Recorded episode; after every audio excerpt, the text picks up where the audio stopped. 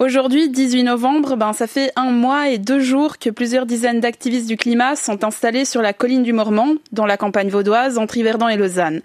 Elles et ils ont amené leurs tentes, leurs sacs de couchage, puis ils ont construit des barricades et des cabanes dans les arbres. Euh, ils sont là au nom de la défense du climat et ils s'appellent la ZAD de la colline. ZAD pour zone à défendre. Alors, peut-être que vous avez entendu parler de ZAD en France. Ouais, il y a eu beaucoup d'articles hein, autour de celle de Notre-Dame-des-Landes. Mais là, on parle de la première zone à défendre de Suisse. Du coup, je me dis que c'est quand même utile de se demander, c'est quoi une ZAD? Le point J, Caroline Stévan, Jessica Vial, Davy Bailly-Bazin et Juliane Rancoroni qui va vous raconter une histoire d'orchidées et de béton de béton, parce qu'il faut savoir que la colline du Mormant est exploitée depuis presque 70 ans par le cimentier Holcim, et aujourd'hui l'entreprise veut étendre son activité sur le haut de la colline. Et une histoire d'orchidées, parce qu'il faut aussi savoir que le Mormant abrite une faune et une flore riches et rares aussi, comme la vingtaine de variétés d'orchidées qui y poussent. Alors, la ZAD de la colline, qui s'appelle aussi Orchidée contre béton, se bat justement contre le projet d'expansion de Holcim. On le verra plus tard dans l'épisode, la ZAD, c'est vraiment un espace à la croisée de deux sensibilités, l'autonomie politique et l'écologie. Et pour comprendre tout ça, j'ai discuté avec la spécialiste de la ZAD en France, Sylvaine Bull, qui est professeure de sociologie à l'Uni de Paris et auteur d'un ouvrage sur la zone à défendre la plus emblématique, celle de Notre-Dame-des-Landes. Bon, d'abord, j'ai voulu lui demander quelle est l'utilité d'une ZAD, enfin, euh, zone à défendre contre quoi, contre qui? C'est à la fois dénoncer, contester un grand projet inutile qui est euh, destructeur d'un écosystème, euh, d'une biodiversité, d'un milieu vivant. Et à travers le grand projet en général dénoncer des institutions de pouvoir qui sont l'État, la justice, la police et euh, le système marchand, mais simultanément et le simultanément est extrêmement important, mettre en place des modes d'occupation, planter, réinstaurer le maraîchage, reconstruire, défendre, euh, et puis aussi mettre en œuvre des formes de soins, des modes de solidarité, des modes d'occupation des terres qui sont le plus proche possible d'une écologie et d'une autonomie.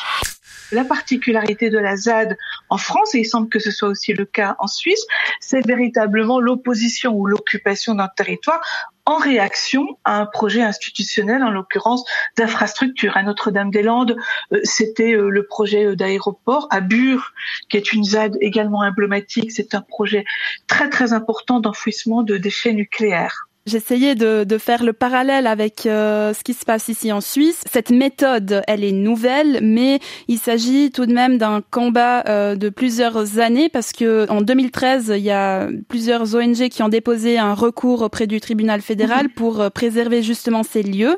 Une des personnes qui est engagée dans ce combat depuis longtemps disait voilà, cette zone est très riche en espèces rares et protégées. Est-ce qu'il s'agit à chaque fois de protéger la nature, la biodiversité Ah oui, oui, non, c'est absolument central. Encore une fois, c'est l'un des moteurs de la lutte et de l'occupation, c'est de redonner sa place à la biodiversité, au milieu vivant, et même d'en faire de véritables personnages politiques. À Notre-Dame-des-Landes, n'oublions pas que l'une des narrations, des messages les plus importants, c'est c'est la nature qui se défend.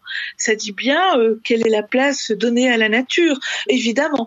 Et ensuite, sur le lien avec le juridique, si vous voulez, et je pense que c'est un petit peu le même cas euh, en Suisse, en fait, la ZAD, elle arrive à un moment donné où euh, des occupants, mais aussi des riverains, hein, qui sentent le danger qui se se sentent menacés par des projets euh, urbains euh, extrêmement écocidaires, eh bien, euh, la ZAD arrive à un moment donné où les riverains, les paysans, trouvent des autonomes comme alliés parce que soit ils ne veulent plus porter le système en justice, soit parce qu'ils décident que la controverse publique n'est plus suffisante la controverse qui serait par exemple de manifester, euh, donc d'avoir des procédures judiciaires où il ne passe plus par euh, des soutiens politiques euh, que l'on connaît. En fait, la Z est aussi un nouveau moyen d'action, non pas par la manifestation, le référendum, comme vous l'auriez chez vous, encore une fois des recours en justice, quoique ça n'est pas incompatible non plus, mais par l'action. Occuper, c'est agir, ce que j'appelle un régime d'action. Et ça passe par l'espace, ça passe par des dispositifs extrêmement sophistiqués, l'agriculteur, l'autodéfense, des groupes d'autodéfense et de soins, euh, et toute une série euh, d'expériences politiques, sociales, sanitaires, etc. C'est tout simplement une nouvelle forme politique qui est amenée à se développer. Bon, cette nouvelle forme politique ne plaît pas à tout le monde. Tout d'abord à l'entreprise Olsim qui rappelle que cette occupation est illicite. Elle a d'ailleurs déposé une plainte pour violation de propriété.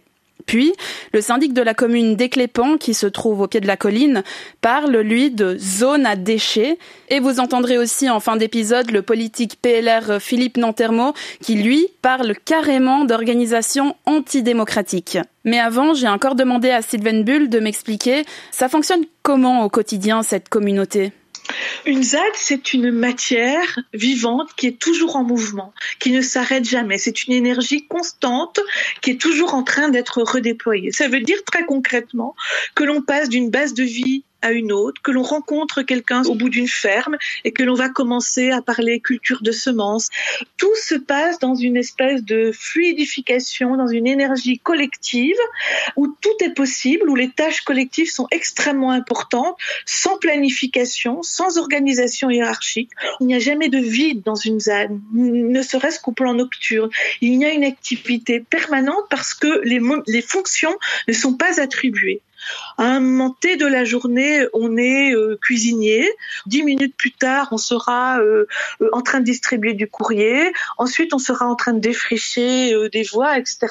Et c'est cette non-séparation des fonctions qui fait qu'il y a une démultiplication de l'action justement. Chaque individu a une place, mais une place parmi d'autres, et il n'y a absolument pas d'institution d'autorité qui centraliserait, qui hiérarchiserait tout cela. C'est-à-dire qu'une dès lors qu'elle conduit son principe d'autonomie, crée ses propres institutions. Vous soulignez beaucoup le, cette notion d'autosuffisance. Pourquoi elle est si importante en fait?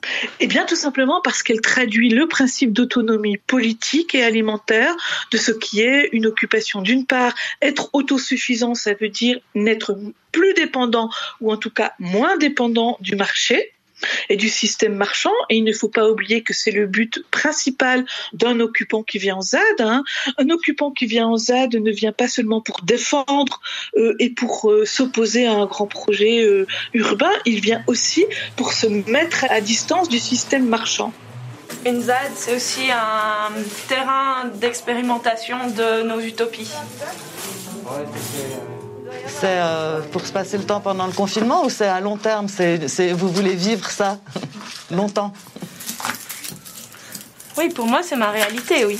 C'est pas quelque chose à côté ou, euh, comme tu dis, un hobby ou euh, un passe-temps ou des vacances ou un confinement fun ou je sais pas quoi. Elle, c'est justement une des habitantes de la ZAD de la colline. Elle était interviewée dimanche dans l'émission Mise au point ce sont des personnes qui sont jeunes, beaucoup de femmes, et qui justement sont dans ce geste de d'exode du milieu euh, urbain marchand.